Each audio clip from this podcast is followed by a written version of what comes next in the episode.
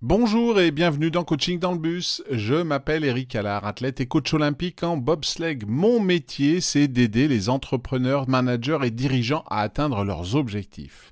Dans ce podcast, je vous délivre des idées, des conseils, des outils en 5 minutes maximum chaque matin, du lundi au vendredi lorsque vous rendez sur votre lieu de travail.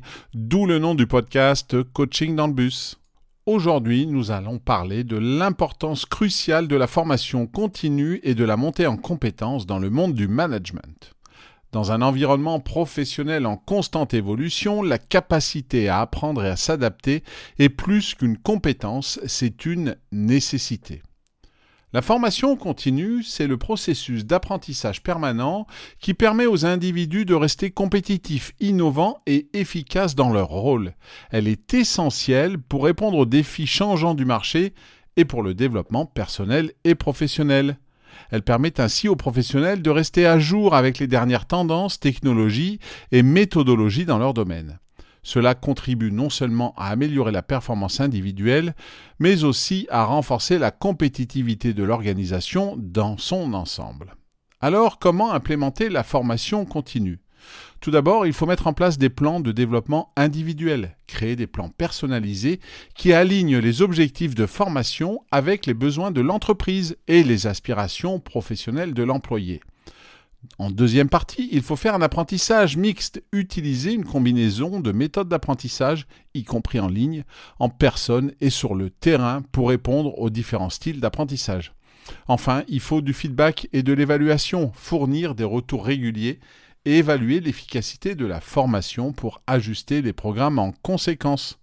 Ainsi, Google offre à ses employés des opportunités de formation continue à travers la Google University, qui propose des cours sur des sujets variés allant du leadership à la programmation. Deuxième partie, la montée en compétences. La montée en compétences est le processus par lequel les individus vont acquérir de nouvelles compétences ou améliorent celles qu'ils possèdent déjà, les rendant ainsi plus aptes à répondre aux exigences de leur poste actuel ou à évoluer vers de nouveaux rôles. Elle va jouer un rôle clé dans la préparation des employés aux défis futurs en assurant que l'organisation dispose des talents nécessaires pour innover et croître. Elle contribue également à l'engagement et à la satisfaction des employés en leur offrant des voies de développement professionnel. Pour favoriser cette montée en compétences, vous pourrez vous appuyer par exemple sur le mentorat et le coaching en mettant en place des programmes de mentorat et de coaching pour faciliter le transfert de connaissances et le développement des compétences. Vous pourrez aussi mettre en place des projets transversaux en encourageant la participation à des projets transversaux du coup pour exposer les employés à de nouveaux défis et environnements. Enfin par des formations spécialisées offrir des formations spécialisées dans des domaines clés pour le développement de l'entreprise et de l'employé. Michelin, entreprise française, a ainsi lancé plusieurs initiatives de formation pour ses employés, y compris des programmes de montée en compétences techniques et managériales. Si vous voulez vous engager dans votre propre parcours de formation continue et de montée en compétences, identifiez les domaines dans lesquels vous souhaitez vous développer et recherchez des ressources, des cours ou des programmes qui peuvent vous aider à atteindre vos objectifs.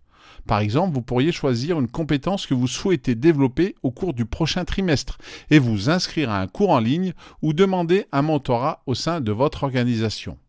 En investissant dans la formation continue et la montée en compétences, vous ne vous préparez pas seulement à relever les défis actuels et futurs, vous contribuez également à la création d'une culture d'apprentissage et d'innovation au sein de votre entreprise.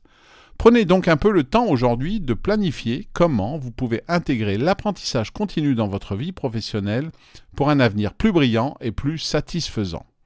Et voilà, c'est tout pour aujourd'hui. Merci pour votre écoute. Comme d'habitude, vous pouvez partager ce podcast ou juste cet épisode auprès de votre réseau professionnel ou le noter 5 étoiles sur votre plateforme d'écoute préférée. Quant à moi, je vous donne rendez-vous très vite pour un nouvel épisode.